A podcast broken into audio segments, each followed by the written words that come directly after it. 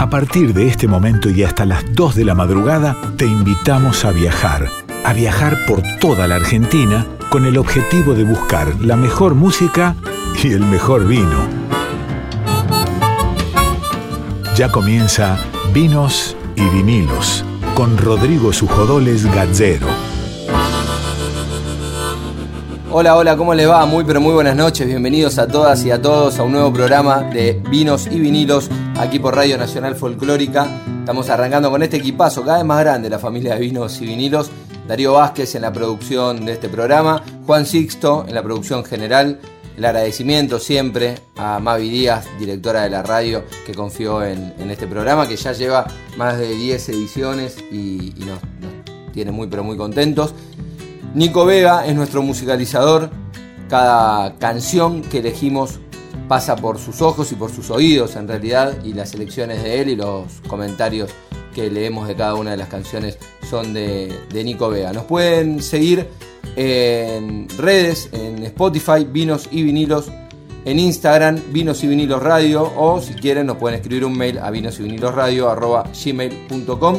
La edición está a cargo de Diego Rosato y el Tano Salvatori y la columna de cine a cargo de Laura Tomala y hoy será día de columna del Automala, así que en un ratito vamos a hablar con ella a ver con qué se viene, con qué columna se viene para este programa de hoy.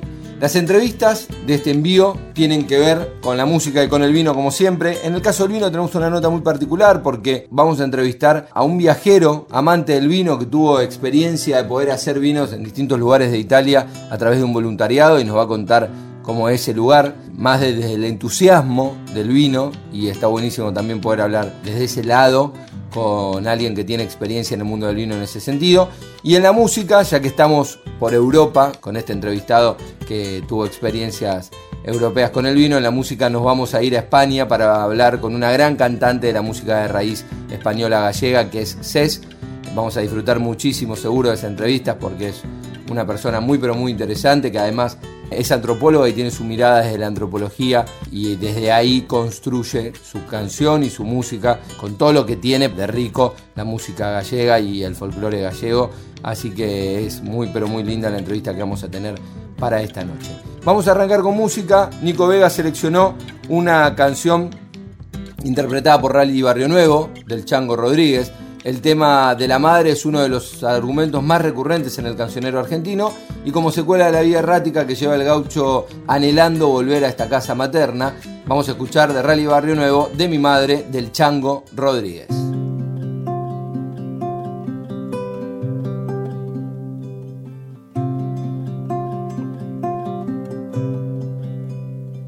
Volveré, volveré espera la noche vestida de azul y hasta el arroyito que baja del cerro traerá recuerdos de mi juventud. Y hasta el arroyito que baja del cerro traerá recuerdos de mi juventud. Volveré volveré. ¿Dónde está mi madre esperándome? De nuevo en sus brazos volver a ser niño, vivir como solo se vive una vez. De nuevo en sus brazos volver a ser niño, vivir como solo se vive una vez. De blancos jazmines que aroman el patio del viejo jardín. Un beso de luna me espera en los valles, mi rancho, mi madre, todo mi sentir. Un beso de luna me espera en los valles, mi rancho, mi madre mi sentir.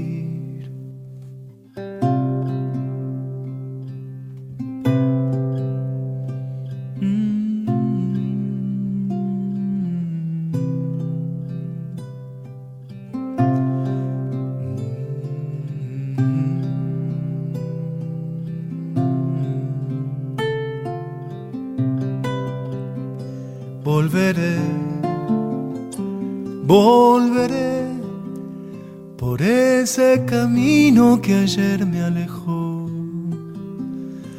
al rumbo del ave que vuelve a su nido buscando un alivio para su dolor, al rumbo del ave que vuelve a su nido buscando un alivio para su dolor. Volveré, volveré, y lejos la noche repite mi voz, la voz de un cariño que lejos se siente y llama al ausente de su corazón. La voz de un cariño que lejos se siente y llama al ausente de su corazón. Azar de blancos jazmines que aroman el patio del viejo jardín. Un beso de luna me espera en los valles, mi rancho, mi madre, todo mi sentir. Un beso de luna me espera en los valles, mi rancho, mi madre, todo mi sentir. Hasta las dos. Vinos y vinilos.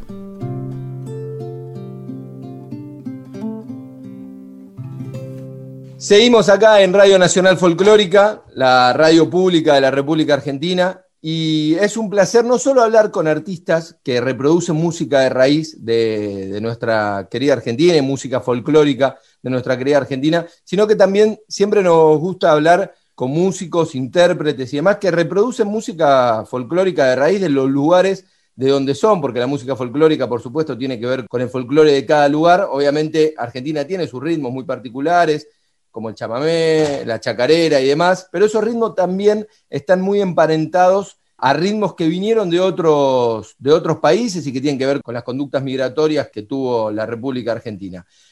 En esto de hablar con músicos representantes de, del folclore de cada una de sus tierras, vamos a hacer una nota con una gran artista gallega que supo estar en esta radio cuando se podía viajar y cuando no existía el COVID, eh, hace un año, más o menos, estuvo dando unos conciertos en Argentina y pasó por Nacional Folclórica y, es, y, hoy es un placer poder entrevistarla esta noche en Vinos y Vinilos. Estoy hablando de CES. CES, muy pero muy buenas noches. Gracias por esta comunicación con nosotros aquí en Nacional Folclórica. ¿Cómo estás? Muy buenas noches, muy bien, muy contenta, muy contenta de estar hablando contigo, con, con todos ustedes. Bueno, estuviste el año pasado, me acuerdo, en Argentina charlando y demás y me sorprendió el vínculo que tenías con Jorge Cafrune, o sea, el vínculo mm. musical, cómo te, te, gustó, y de hecho contabas algunas eh, historias, creo que te ponían Cafrune para dormir, una cosa así, cuando eras chica. No, yo me lo pongo para dormir. Yo, me, lo... yo siempre... Ah, mirá. Sí, que Cafrune es de las personas que más, que más veces me ha dormido, ¿no? Pero no, no de pequeña, que que también, ¿no? Pues eh, eh, la música hispanoamericana era la más presente en mi casa probablemente, pero sí, sí ya de mayor eh, ese vínculo es, es, Yo siempre vuelvo a Cafrune, siempre, siempre vuelvo a él, siempre, porque siempre me está esperando y con algo bueno. ¿Y te acordás cómo fue que llegó Cafrune a tu vida? Bueno, supongo que de la mano de Atahualpa, ¿no? Porque eh, Atahualpa eh, ya lo escuchaba de pequeña, ¿no? Que por mi abuelo, yo me crié con mis abuelos. Pero sí que es cierto que muchas veces eh, escuchando versiones ¿no? de canciones que te gustan, quizás las versiones pues, más conocidas de Atahualpa a lo mejor son las de, digo a nivel global, ¿no? a nivel internacional pueden ser los, las de Sosa, ¿no? las de La Negra y las de, sí. y las de Cafrune. En un segundo lugar, más en Europa se conoce más a Sosa que a Cafrune. Pero claro. a mí me acuerdo de la primera vez que escuché, por ejemplo, Sin Caballo y en Montiel. Uh -huh. Y, y, y me, me, me gustó más aún que cuando la cantaba eh, Don Atahualpa. ¿no? Entonces eh, ahí me enganché y, y, y, bueno, hasta, hasta tener prácticamente toda su discografía, claro. Y me acuerdo también cuando estuviste acá, estuviste buscando algunos libros y demás de, okay. Sí, eh, a Cafrune eh, me comprara y sí que, que, tú me ayudaras. Sí, eh, aquí es muy difícil conseguir eso, porque la figura de, de, Jorge, aunque ahí es súper importante, aquí no ha llegado tanto como han llegado otras. Por eso yo siempre lo recomiendo mucho, ¿no? porque la gente conoce mucho a Atahualpa, conoce mucho a Mercedes, pero a, a Cafrune lo conocen poco. Quizás por ser más de ámbito estrictamente folclórico, no sé. Claro. Pero a mí yo creo que es el que más me, me, me enamora. ¿Y cuánto tuvo que ver, no Cafrune en particular, pero digo, yo recién decía que los ritmos eh, gallegos, los ritmos españoles y bueno, y de distintas corrientes migratorias tuvieron mucho que ver en el folclore argentino, digo, en forjar las bases de lo que después fue la chacarera, la, con mucho vínculo con la munueira y, y distintos ritmos, pero digo, ¿cuánto tuvo que ver por ahí al revés, ¿no? Vos habiendo conocido de chica Atahualpa, la negra Sosa, a Cafrune en tu música, que es una representación de la música de raíz gallega, pero ¿cuánto tuvo que ver esa influencia de artistas argentinos? Uh, muchísimo, muchísimo, porque para mí la figura del, cantor, ¿no? Eso que, decía Carlos Puebla cuando le, le decían, eh, Carlos Puebla es un cantante, ¿no? Y a él no le gustaba nada y decía, yo no soy un cantante, soy un cantor, porque cantante es el que tiene con qué y cantor es el que tiene por qué y yo ese, ese, ese por qué, ese, esa forma de ser cantor, yo claramente mi referencia son ellos. Es decir, el hacer canciones, el hacerlas desde lo que uno es, desde abrazar orgullosamente lo que somos como pueblo, ¿no? como sociedad, como colectivo, en este caso como pueblo, ¿no? es más interesante decirlo así, como comunidad humana, de la que formas parte y con la que te retroalimentas y reclamar tu identidad colectiva e individual, ¿no? Y escribir desde el yo y desde el nosotros. Eso me parece que lo hizo de forma eh, ya no solo brillante a nivel musical, ¿no? sino humano. Tanto Atahualpa, bueno, Sosa no componía, pero fue una intérprete espectacular, como Cafrune, como Jara, como Violeta Parra, aunar lo colectivo y lo individual y cantar lo que Atahualpa decía, la pura verdad, eh, la, la autenticidad, la originalidad, la dignidad, la no separación del arte y lo humano, porque es imposible de separar, del arte y de lo ideológico, porque es imposible de separar. Lo que hay que impostar es precisamente la separación, no la unión, que es completamente natural. ¿no? Y cantar desde, desde el corazón, orgullosamente, orgullosamente, ¿no? ahora que está de moda lo cool, que todo es cool, pues yo, eh, mis referentes son hot, completamente que, son ellos.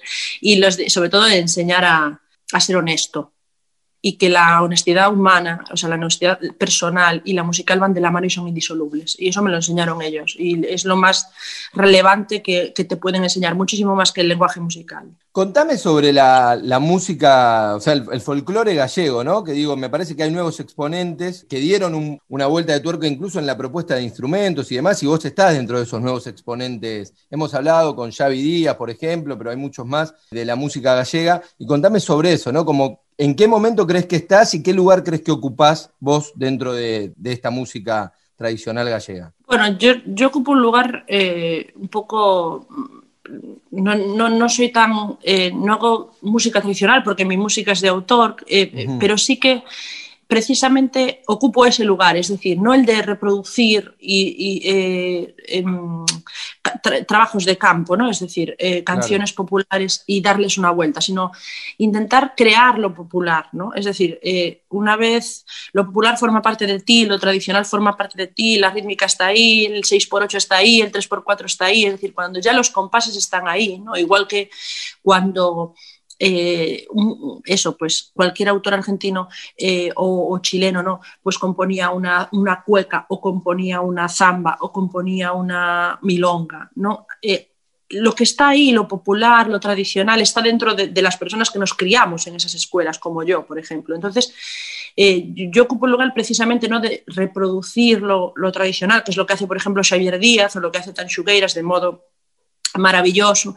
sino la creación eh, de autor, es decir, la cantautora, que es cantautora desde, desde ahí, desde haberse criado no en un conservatorio, no en una escuela de jazz o no en una escuela de, música contemporánea, sino en una escuela tradicional y de haber aprendido a cantar con la gente mayor, con, la, con los anónimos, ¿no? con los anónimos, que eso es la continuación natural de lo popular y de lo tradicional, es la continuación eh, legítima y, lógica, que es eso es lo popular en sí, ¿no? Es, el pueblo que sigue creando, que sigue creando. Y yo, yo creo que es, lo, es muy necesario seguir creando, es muy necesario reproducir y, darle una vuelta y, y incorporar sonoridades e instrumentos, pero también es necesario que seguir creando, porque si no se sigue creando no se sigue viviendo y no se sigue existiendo. Entonces yo creo que eso es la, el lugar que yo ocupo. ¿Y la música en general, cómo la ves? O sea, la, música gallega hoy por hoy. Yo creo que la música gallega está en un momento muy interesante porque eh, la juventud, que es lo que interesa, ¿no? yo siempre digo que que lo que yo no yo quiero ser vieja, muy vieja, a poder ser 100 años, pero lo que nunca quiero ser es carca, es, es, es un, una carcamal, que todo lo nuevo es malo, todo, como decía Dressler, no hay pueblo que no se haya creído el pueblo elegido, ¿no? ni generación que no se haya creído la generación elegida. Yo no quiero creerme la generación elegida, entonces me interesa sobre todo por, por la renovación, porque hay muchísima gente joven creando y de repente cantando una muñeira con autotune y a mí eso no me parece punible, me parece encomiable y me parece maravilloso. No es mi código, es cierto. Yo vengo del código de, desde la milonga al rock and roll o, incluso al punk, ¿no? que a mí me gusta porque pertenezco a esa generación, pero entiendo que la generación actual tiene otro código que aunque yo no comprenda es igualmente respetable e interesante y se están haciendo muchas cosas, quizás cosas mucho más interesantes que en mi generación, yo creo, por novedosas, por atrevidas, por auténticas. Hay gente pues haciendo eso, eh, trap, eh, haciendo una muñeira que, que suena trap o haciendo una cumbia. Esto me parece maravilloso. Me parece lo natural. Es que no estamos en 1920, la gente no conoce solo su pueblo, solo su provincia, la gente conoce el mundo. Eh, la capacidad de, de, ser, de seguir siendo, pero de ser real. Y el ser real es que la gente de 20 años, y es, es que yo estoy hablando contigo ahora mismo, desde Galicia, Argentina, esa es la realidad. Claro. ¿no? Entonces, yo creo que lo, más interesante de la actualidad es que hay mucha gente muy joven, de 20 a 30 años, haciendo música y viviendo de la música. Eso es lo que va a permitir por ahí que todo perdure, ¿no? Que cuando vos seas vieja pero no carca, digo, esta obra de toda esta generación siga perdurando y que se siga fortaleciendo. Sí, sobre todo que mm, que el idioma, que es lo que más en peligro está en nuestro caso, no se relacione tampoco con lo viejo, ¿no? porque es cuando lo que sucede, ¿no? lo que sucede es que eh, nuestra lengua se ha relacionado siempre con lo pobre, con lo rural, con lo viejo, con todos conceptos que se consideran negativos, ¿no? que no lo son, pero bueno, que así es. Y no es así, es decir, hay una generación de gente joven que está reclamando no solo nuestra sonoridad, no solo nuestro folclore, no solo nuestra identidad artística, sino además nuestra, nuestra lengua. Es decir, que es impensable eh, una milonga en alemán. Y así es una muñeira en inglés, ¿no? Las muñeiras se cantan en, en, galego, igual que el flamenco se canta en español, no se canta en japonés por mucho que triunfe en Japón. Triunfa, pero en su lengua vernácula. Esto es lo importante también, es la construcción de una globalización alternativa en la que la diversidad no reste, sino que sume, en la que entendamos que es la convivencia y no la homogeneización, ¿no? la clave, ¿no? la retroalimentación, el, escuchar muchas lenguas, muchos, muchas sonoridades, muchos sabores, mucho, mucho todo y abrazarlo, no dejarlo morir. ¿no? Esa noción de que, no sé cómo se dice en Argentina, pero eh, cateto, ¿no? es como que el, galego es una lengua de catetos, ¿no? de, pueblerinos, de... Ah, como catetos, ¿cómo, ¿cómo se dice eso ahí? No, eh, no sé, pueblerino puede ser tranquilamente. ¿Cómo? Sí, como de gente de pueblo. Sí, pero no hay ningún insulto de esto que se dice como cuando tú eres de aldea y esto, eso es un insulto. No hay ahí una forma de decirlo, como de montañés, como de no. Sí, puede ser como medio despectivo, algunos quizás de decir pueblerino de manera despectiva puede, puede llegar a ser.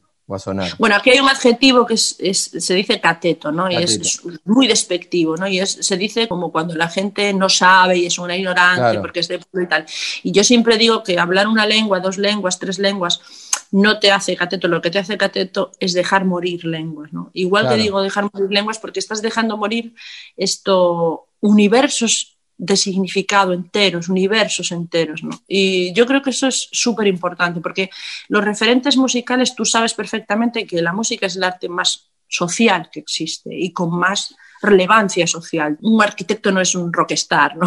un músico, si lo es y tiene esa, esa trascendencia dentro de, la sociedad y sobre todo dentro de la juventud. Entonces, que la música en galego llegue a, las generaciones que hoy tienen 10, 15 años, que ya no saben hablar la lengua, que ya van a tener que, esforzarse para hablarla con soltura, no solo es importante, es indispensable porque aleja el concepto de viejo, de, inútil de, nuestra lengua, ¿no? y lo acerca a la modernidad, lo acerca a la contemporaneidad. No, muy importante, muy interesante además lo, que decís y, y, cómo lo comentás. Estamos hablando con Cés, una artista gallega. Estabas el año pasado, cuando arrancó esta la pandemia, digo, venías con un envión tremendo, venías de una gira por todo eh, América o Sudamérica por lo menos, y tenías una agenda tremenda para lo que iba a ser el verano europeo, que sé que de alguna manera lo, lo has ido cumpliendo, pero con todas las restricciones del caso, con este virus que nos dejó en pausa en todo el mundo. Sí, no, teníamos una gira que me daba hasta miedo. porque decía yo, ostra, tío, cuidado, ¿eh? Para hacer esto va a ser, va a ser duro porque mm, era, era, eran muchísimas fechas y muchísimos viajes. Tú sabes, vino esto y nos metió a todos en, en la casa. Una experiencia también, es una experiencia también. Y como todas las grandes experiencias, supongo que si eres inteligente, eh, algo aprenderemos, ¿no? Y bueno, sí, el parón fue doloroso en ese sentido. Ahora mismo deberíamos estar presentando el disco en, Europa y en, España. Eh, teníamos México, teníamos unos festivales en, o sea, en el otoño. Y todo eso se hicimos, sí hicimos un verano bueno, más o menos, no, no el verano que venía, pero bueno, sí se conservaron algunas fechas con todos los controles, con mascarillas, con una distancia de dos metros entre el público y eso.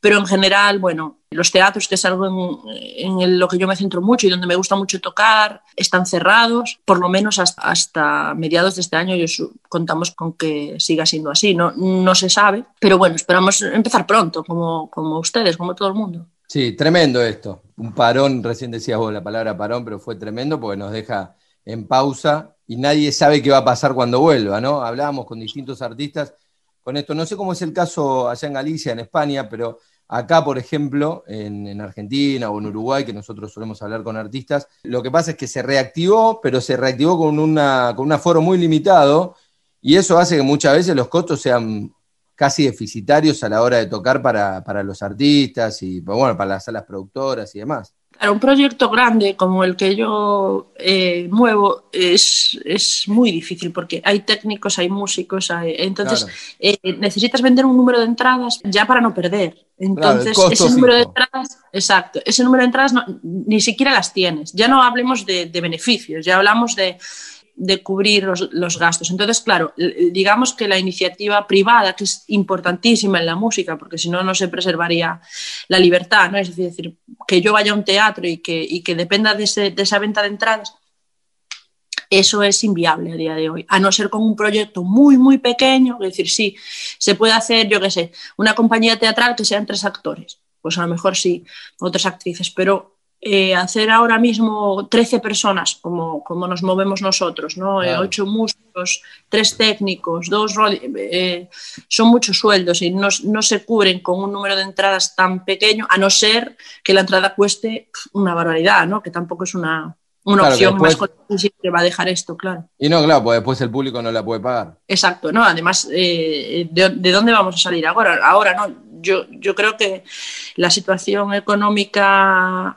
eh, no, podemos esconder que va a ser análoga a lo que es una posguerra, es decir, al final esto es, es, muy parecido, nos deja en una situación muy parecida a lo que nos puede dejar un conflicto bélico. ¿no? No, no, no, no hay bombas, pero sí hay muchísima precariedad y hay un gasto excesivo en determinados sectores que mm, obviamente va a tener unas consecuencias y esas consecuencias se van a notar durante muchos años, aunque esto se solucione. Y es algo, una realidad a la que no le podemos dar la espalda. Podemos intentar aprender de ella y podemos intentar, por supuesto, sacarle la parte positiva, que seguramente también la tiene, ¿no? También nos hemos dado cuenta, aunque solo sea la gran lección que ha sido esto, ¿no? A nivel de qué está sucediendo, cómo nos estamos comportando, a qué le estamos dando importancia, a dónde, eh, eh, a dónde estamos permitiendo que vayan nuestros impuestos.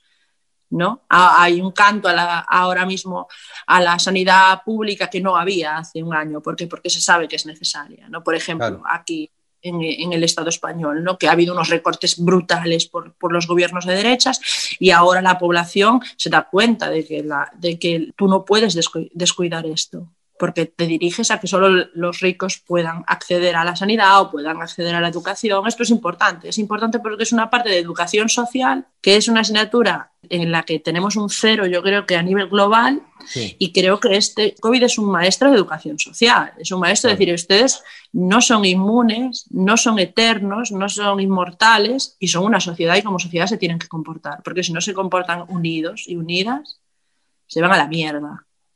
Y esto es una lección muy necesaria. Y tristemente, que no la tengan que enseñar así es muy triste.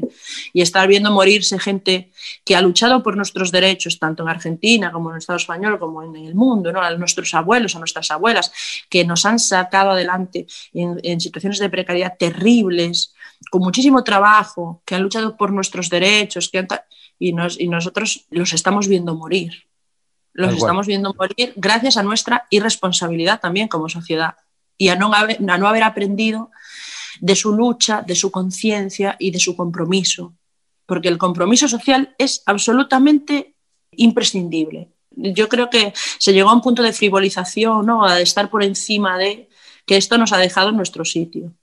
No estamos por encima de nada de eso, todo lo contrario.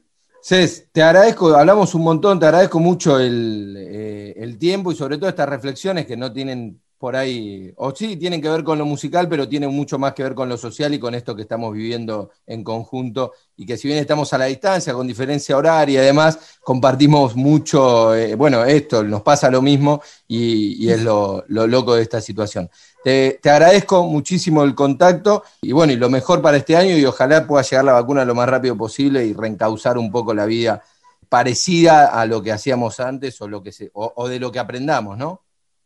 Muchísimas gracias a ti y ojalá entre en antena en el décimo aniversario de Vinos y Vinilos o en el veinteavo aniversario, cuando seamos viejitos, pero no carcas, pero no carcas, dentro de 40 años.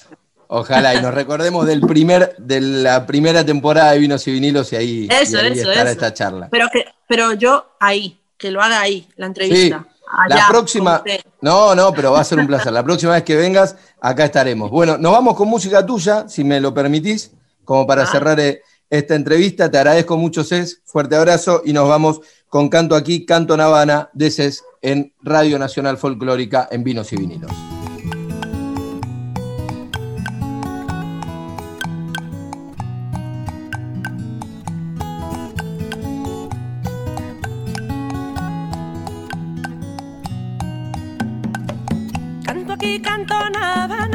Y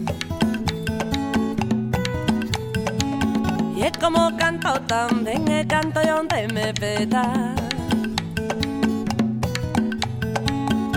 Ahora comenzó, eu he comenzó por comezar. A que primero comeza, primeiro a de acabar. Canto aquí, canto na Habana, canto y donde me peta. Canto aquí, aquí, canto na Habana, canto y donde me peta. Canto aquí, canto na Habana, canto y donde me peta. Canto aquí, canto na Habana, canto y donde me peta.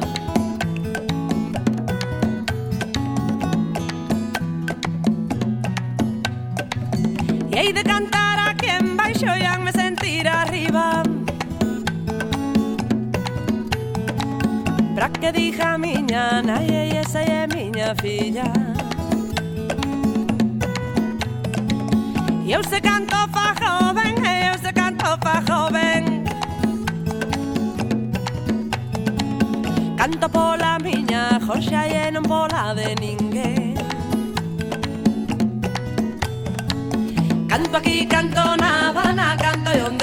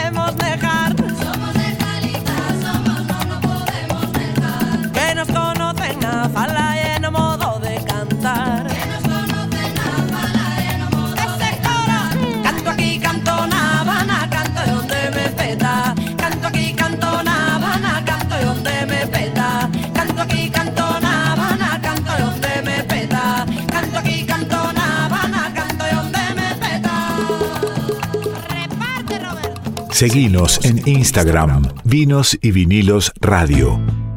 Seguimos en Vinos y Vinilos aquí por Radio Nacional Folclórica y no estoy solo en este momento porque estoy acompañado por Lauto Mala, que es nuestra columnista del cine. Algunos viernes viene, otros viernes no, pero me imagino que los viernes que no viene porque está preparando la columna para el viernes que va a venir, pero lo cierto es que disfrutamos mucho cuando está y hoy la tenemos aquí a Lauto Mala. Lau, ¿cómo te va? Buenas noches. Hola Rodri, buenas noches. Así es, los viernes que no vengo me quedo mirando películas, escuchando el programa y tomando vino. Así que todo junto a la vez.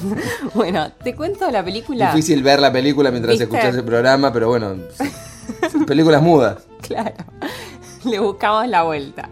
Bueno, te cuento la película que traje para hoy, Sí. que te voy a sorprender. A ver, Es una película que me a decir en dónde está la parte de los vinos, porque en realidad no la pensé por ese lado, no la pensé por el lado del vino, sino en el, por el lado de los paisajes, por el lado de los terruños, que tanto influyen al momento de elegir un vino. Me quedé pensando, bueno, que en Argentina tenemos lugares impresionantes para los vinos, como puede ser Mendoza, como el norte argentino, y me quedé pensando también en los valles calchaquíes. Cuando pienso en esos paisajes, me viene a la mente una película que es del director Fernando Spinner, la hizo en el año 2010, y esta película es Abayay, el hombre sin miedo. la vi, espectacular. Es Un genial. western argentino. Sí, Bien folclórico, te diría. Tal cual. Es excelente la definición que diste, Rodri. Bueno, esta película fue del 2010, como te decía, está basada en el cuento de Antonio Di Benedetto y muchos la catalogan como el primer western argentino. Aunque en realidad hay más antecedentes de ese género en este país. Está, por ejemplo, Juan Moreira de Leonardo Fabio, Un lugar en el mundo de Adolfo Aristarain. Pero Abayay es como el gran western que está filmado en Tucumán y precisamente en los valles calchaquíes. ¿Y por qué remarco esto? Porque el paisaje es fundamental en la película y la fotografía está muy lograda. Te cuento rapidito un poco acerca de Abayay. Era un bandido que en una situación mata a un hombre y el hijo, el niño de este señor, lo mira, lo mira fijo. Y esos ojos le quedan a Bayay grabados, ¿no? Ahí en su mente. Entonces él se impone un castigo. Para imponerse este castigo se inspira en los estilistas, pero lo hace de la manera gaucha. Su castigo es no bajarse nunca más del caballo. Tremendo. Bueno, la película va a empezar con un primer plano que hay una rama borrosa, hay un sonido impresionante donde ves cómo también esa rama se mueve. Ese es el primer contacto con la vida, cómo pone a la naturaleza en el centro esta película. Y de vuelta vuelvo a estos paisajes de los valles calchaquíes que no tienen, Rodri, nada que envidiarle a cualquier otro western del mundo. En Amaicha del Valle es donde también lo realizan, es una locación que tiene todo para un western, ¿no? Y la única diferencia es que en vez de ver historias de vaqueros norteamericanos, acá vas a ver historias de gauchos. Pero si te parece, escuchemos al mismísimo Fernando Spinner hablando de los motivos por los cuales eligió estos paisajes y cómo fue su vínculo con el lugar y con las personas del lugar. Fueron varios los motivos por los cuales eh, decidimos filmar a Bayay en los valles calchaquíes tucumanos. Por un lado, encontramos ahí una diversidad de locaciones en un radio bastante cercano que nos resultaba muy interesante. Por el otro lado, en Amaicha del Valle eh, tenía, era una localidad que tenía eh, infraestructura para albergar un equipo de 70 personas eh, y eso era muy importante en relación a la logística de la película. En un western, eh, como es el caso de Abayay, eh, la geografía, los espacios eh, son un personaje más y aquí realmente encontramos lugares de una belleza y, y- una potencia muy impresionantes. Pero además conocimos al cacique y al consejo de ancianos de la comunidad maicha, con quienes emprendimos un vínculo y una relación eh, muy profunda. Ellos trabajaron en la película junto con nosotros, los contratamos, construimos eh, un- una de las locaciones, una locación importante, eh, juntos, que hoy es un centro cultural que se llama Bayay, participaron dentro del elenco y entonces ese elemento fue determinante porque este encuentro eh, con los Amaicha terminó agregándole a la película una verdad muy poderosa que tiene que ver con el lenguaje que se habla en la película, eh, con la diversidad de lenguajes que, que se hablan, y que además eh, enriqueció la vivencia de hacer la película, lo que creo en lo personal siempre eh, queda impregnado en la película, ¿no?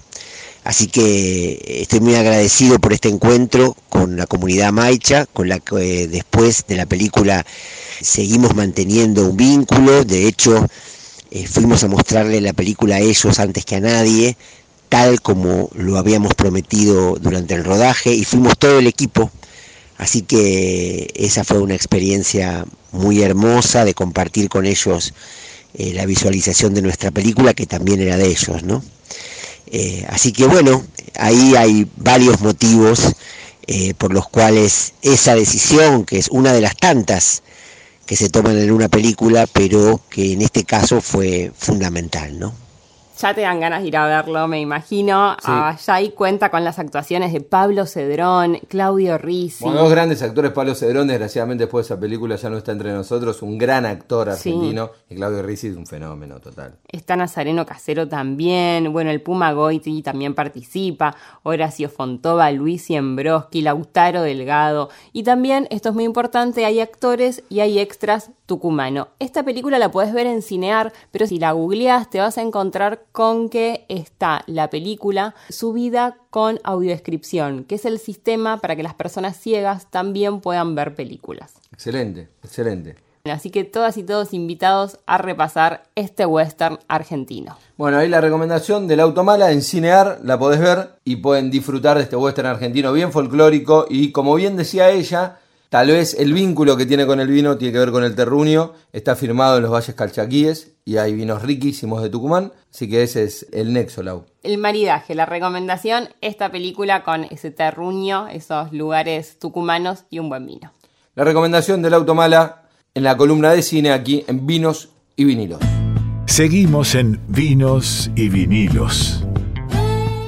Y momento de entrevistas, siempre nos gusta tener una entrevista por día con gente ligada al mundo del vino, pero el mundo del vino es muy amplio, muy pero muy amplio, entonces a veces eso nos da la posibilidad de poder hablar con amantes del vino, con sommelier, con dueños de bodegas, con enólogos, con, distintos comunicadores del vino, bueno, con diferentes personajes que hemos hablado a lo largo de este ciclo nacional folclórica. Y en este caso vamos a hacer una, una entrevista que en realidad tiene más que ver con una historia de vida, una historia de vida que tiene distintas aristas, pero hay una arista que está muy vinculada al vino y por ahí va a ir esta charla. Estamos comunicados con Gustavo Caligiuri, que es un, viajero y podemos decir un productor de vino o con alguna experiencia produciendo vino, producto de, de este último viaje que es parte de su experiencia de vida. Gustavo emprendió un viaje el año pasado por Europa y terminó encontrándose, entre otras cosas, que bueno, él nos va a contar, porque además es toda una historia en sí, emprender un viaje en un año que termina siendo un año de pandemia, pero él nos va a contar cómo terminó siendo ese vínculo con el vino y con la producción del vino. Gustavo, muy buenas noches. Rodrigo acá te saluda, gracias por, por contactarte con nosotros.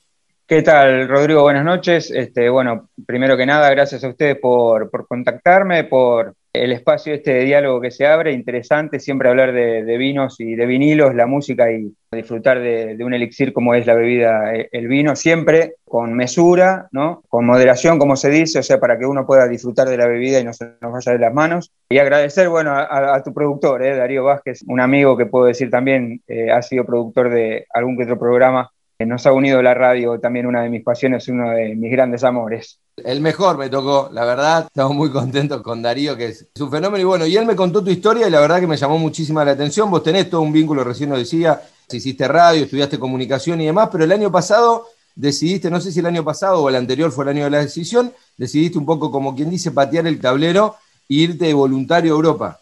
Exactamente, sí. No sé qué edad tendrás vos, pero yo pisé los 40 y, y la crisis de los 40 me abrazó, digamos, como se suele decir, y yo lo, lo reconocí en solo una pregunta, no lo puedo resumir en una sola pregunta. Me pregunté en una de esas tardes de reflexiones y de cavilaciones de las tantas que tengo, digo, ¿vivo la vida que quiero dentro de lo que puedo? Y la respuesta fue un rotundo no. Para ponerte un poquito en contexto y a los oyentes, ¿no? O sea, mi vida, la vida de un, de un hombre común, o sea, una persona normal que tiene su trabajo, 20 años en una empresa, un sueldo relativamente bueno, mi casa propia, mi auto, no tengo hijos, no los quiero tener tampoco, pero eh, independientemente de este dato que no hace la historia, digamos, me cansé y me fui a buscar al mundo, digamos, a ver un- una frontera más humana, lejos de, de las contradicciones que me trae este mundo capitalista también, ¿no? De un mundo que se mercantilizó tanto para mi gusto que se pierde esto casualmente del disfrutar un encuentro a través de- del vino o de la música.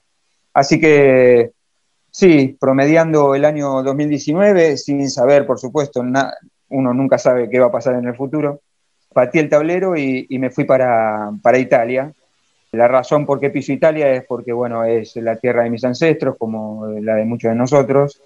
Y en el medio de, de todo el recorrido fui buscando algún que otro, dentro de todas las actividades que me permitía realizar el voluntariado, el voluntariado entendido por como no eh, una causa humanística, ¿no? Viste que está identificado generalmente el voluntariado como hacer con causas en países de África. Sí, sí. Hay una red que agrupa el intercambio humano, digamos, ¿no? Se llama Workaway y uno, digamos, se genera un usuario y hay gente que te hospeda con diferentes necesidades y uno ofrece la voluntad.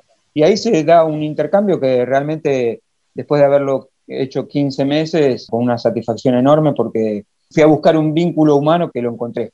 De todas estas cosas, antes de, de irme, digamos, por las ramas, tuve un par de lugares a donde pude realizar vino. Un sueño que lo tenía pendiente desde acá. Acá no había tenido contacto con la producción de vino, digamos, siempre fueron visitas a viñedos y a viñas de las que uno acostumbra a visitar en, en provincias como Mendoza y bueno, uno es parte de, del proceso de guía turística ahí que te van explicando cómo es eh, toda la producción este, y la realización del vino, pero nunca metiendo la mano. ¿Cómo llegaste a la primera bodega Sí. donde metiste la mano? ¿Fue como voluntario? ¿Dónde fue? Obra, obra de la casualidad, eh, hermosas sorpresas que tiene la vida, porque había ido, digamos, a un pueblito en la Puglia, digamos, en, la zona donde, para ubicarnos regionalmente en Italia, es el taco de la bota, de la bota italiana que da en la costa del Adriático. Había ido por otro motivo, por olivares, o sea, era para cosechar eh, olivo, ¿no? para hacer aceite de oliva. El destino donde yo estaba parando es Polignano a Mare, es un pueblito muy lindo de, de la Puglia. Y este amigo de esta persona que me hospedaba tiene una viña en el pueblo este Fasano, ser muy cerquita. Le premiaba la época de la vendimia. En Italia se hace la vendimia en septiembre, digamos, lo que vendría a ser como el marzo nuestro. Y bueno, ahí me ofrecí. Le digo, bueno, dale, vamos. ¿Es muy grande la viña que tenés? Me dice, no, toda de uva blanca. Si mal no recuerdo, Vermentino. Bueno, Italia tiene muy buenos vinos. ¿Es el segundo Y- o el y fuimos. Bueno, fue una tarde-?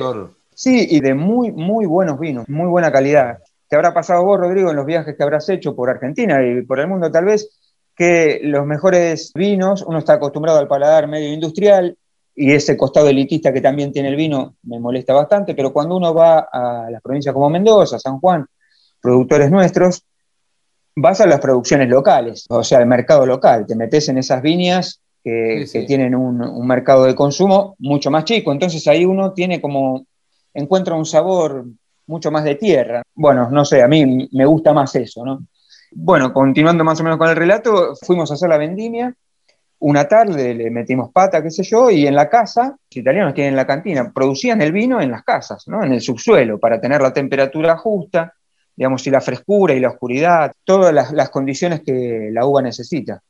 Así que fuimos, eh, cargamos la camioneta de uvas, todas las que pudimos rescatar, y nos fuimos a, a su cantina. tenía la, la famosa prensa hidráulica, que en algún momento lo habrás visto, es fácil de, Sí, sí. de googlear, el método antiguo, y la despalizadora, digamos, también eh, eléctrica, pero, digamos, muy, muy rudimentaria, muy, muy vieja. Y ahí nos pusimos a producir. Yo estaba, imagínate, no, no- se me salía el, el- el alma del cuerpo porque para mí era una sorpresa total, digamos. Claro. Si bien uno iba a buscarlo, eh, dentro de mis destinos del voluntariado tampoco estaba esta sorpresa que me, que me esperó una, una tarde, un día fantástico de septiembre. Así que, bueno, lo produjimos, por supuesto que después era el principio de todo el proceso, ¿no? De maceración y todo lo que uno tiene que esperar. Pero puedo darme el, el- gusto de contar esa, esa hermosa experiencia, muy, muy casera, muy humana y muy al alcance de, de- de la mano, ¿viste? Muy, muy lindo. A lo que te digo, nada eh, grandilocuente, sino que muy, muy casero, como me ¿Y gusta. mí. llegaste, llegaste Entonces- a, a tener alguna botella? ¿Se llegó a embotellar ese vino? Te encontrarás, porque digo, ahora debe estar Ese- bueno probar eso que hiciste, ¿no? Eh, Exactamente. Hoy por hoy tendría que volver para poder probar ese vino que produjimos esa tarde de septiembre. Sí pude probar obviamente otros que ya habían Claro. cumplido el proceso. Eh, esta persona producía no solamente vino eh, blanco, sino vino el Nero Amaro, digamos que es una cepa eh, característica de la zona, que es una cepa tinta, muy, muy interesante.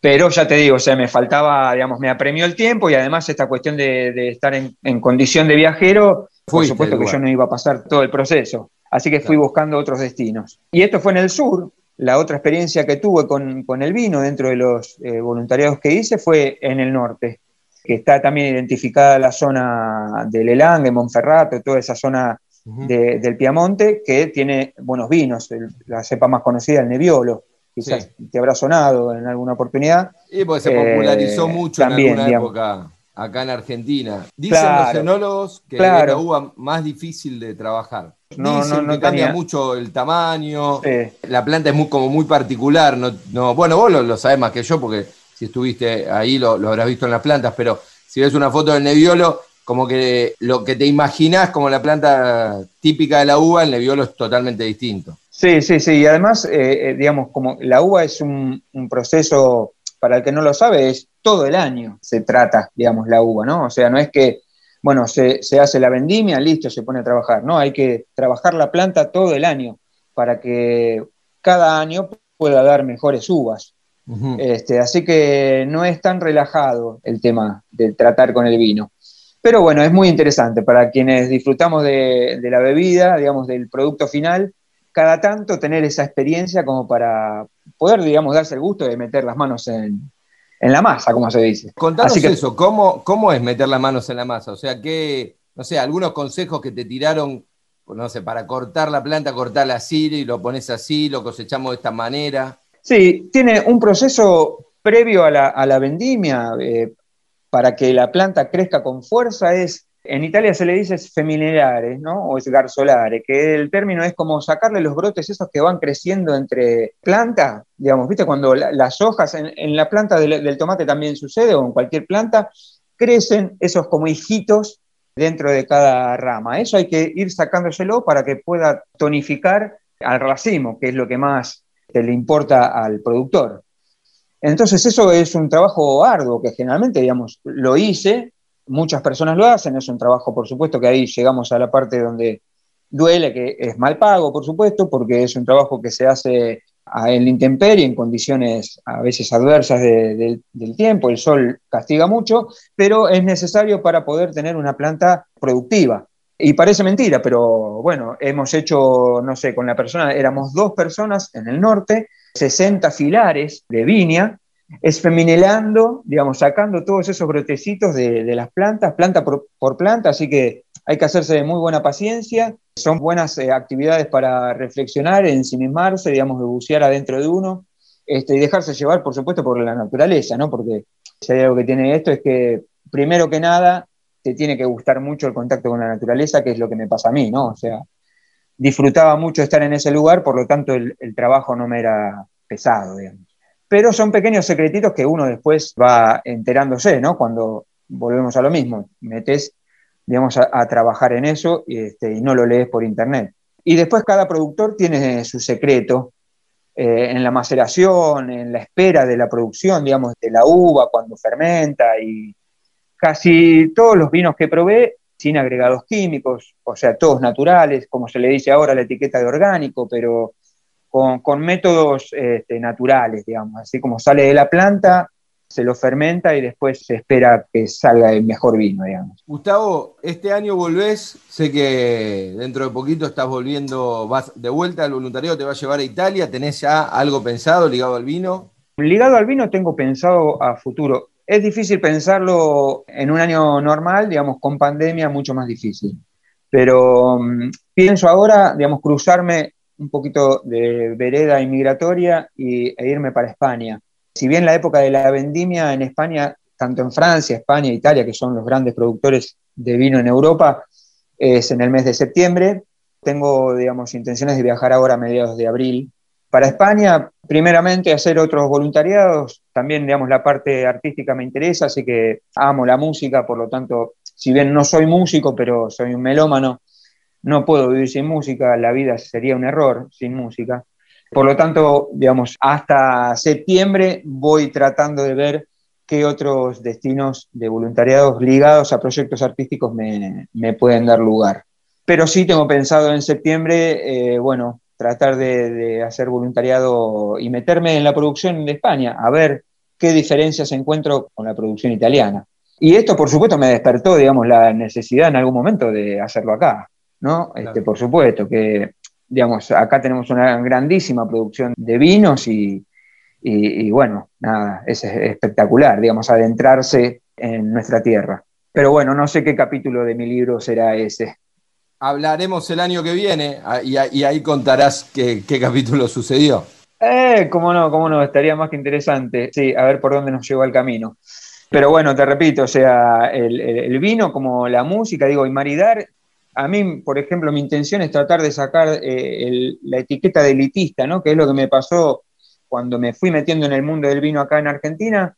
Arranqué en la escuela del Gato Dumas para terminar siendo sommelier y entré en contradicciones personales. Bueno, muchos estarán de acuerdo, otros no, pero lo que me pasó es, es, que, digamos, el sommelier de alguna manera termina destapando vinos con conocimiento, por supuesto, pero a la alta suciedad, como diría Calamaro. Sí. ¿no? O sea, tiene esa función. A mí, yo soy más de bodegón, a mí, yo soy más pueblo, a mí no, no me gustan esos, esos lugares de diferencia, ¿no? O sea, todos deberíamos poder tener la suerte de probar esos ricos vinos el mejor vino que posible, solamente unos pocos pueden probar por eso digo, apoyar a estos pequeños productores que hacen muy buen vino, pero bueno, por esas injusticias de la vida también tienen que pelear contra Goliaths que siempre terminan perdiendo. Fue este, este momento que entré en contradicción y dije, no, no, este no es mi lugar para entrar en el mundo del vino este, y renuncié a, a esa carrera de sommelier. Que no tengo nada contra eso, pero prefiero armar reuniones con amigos de, de cata, escuchar unos buenos vinilos este, y pasar una, una noche más agradable.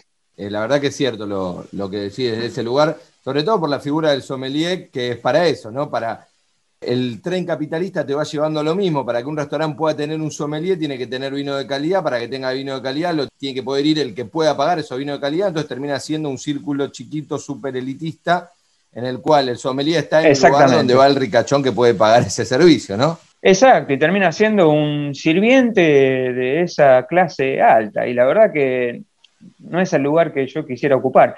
A ver, no tengo nada contra el sommelier, pero digo, eh, en particular a mí me hizo ese ruido, ¿no? O sea, para mí tiene que ser un disfrute horizontal la vida, no verticalista.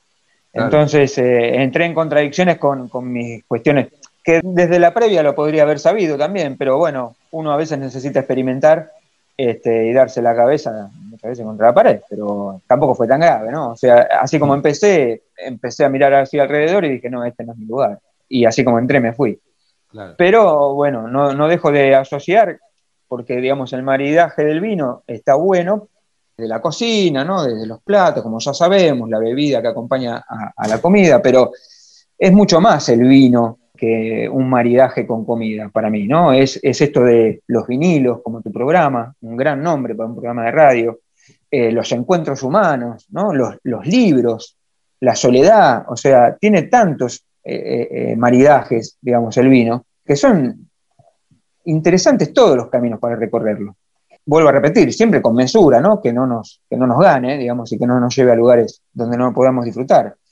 Es eso, una, un, viaje sin fin, disfrutar de una buena copa de vino, una buena compañía, un buen libro, poesía, ¿por qué no? O un disco de nuestro querido folclore. Gustavo, te agradezco mucho la charla, los minutos para hablar y bueno, y lo mejor para, para este viaje que arrancás ahora dentro de poquito. Y seguramente España te va a llevar a lugares muy, muy ligados a- al vino también. Son grandes productores de vino ya.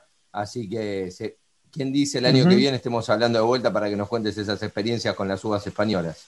Cómo no, para mí encantado. Este, vuelvo a agradecer este espacio de, de diálogo, esta pequeña ventanita para charlar es- este ratito a la noche. Eh, gracias a vos, a, a- bueno, y, y espero que haya estado todo bien, digamos, este ratito que hablamos. Fuerte abrazo y gracias, Gustavo.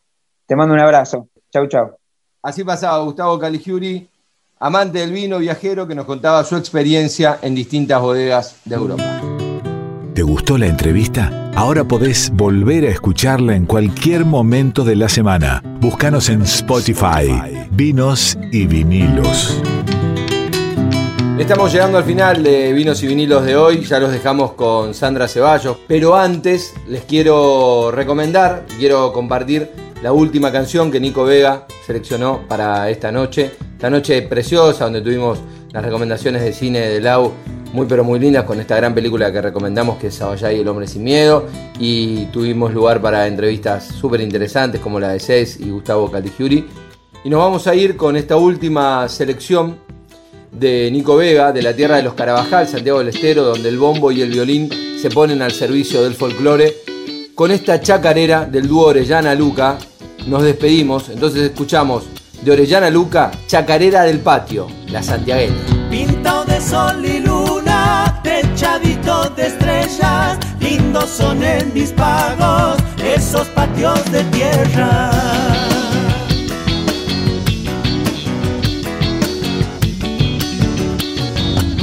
Patio cara de viejo, donde tendía mi mamá, el pan que la batea,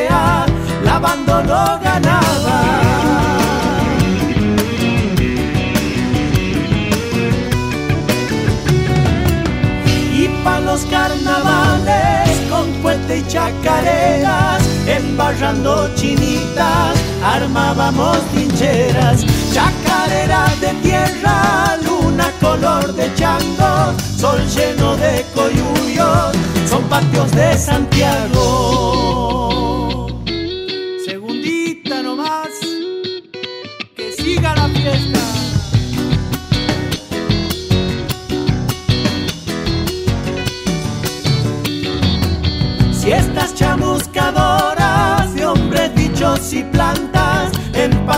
Arbolados se hacen agua y tinaja.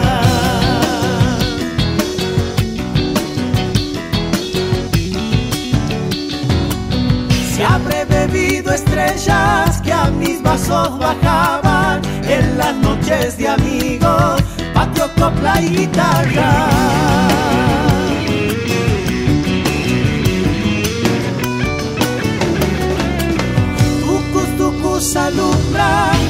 Noches de conciertos de grillos trovadores en los patios desiertos.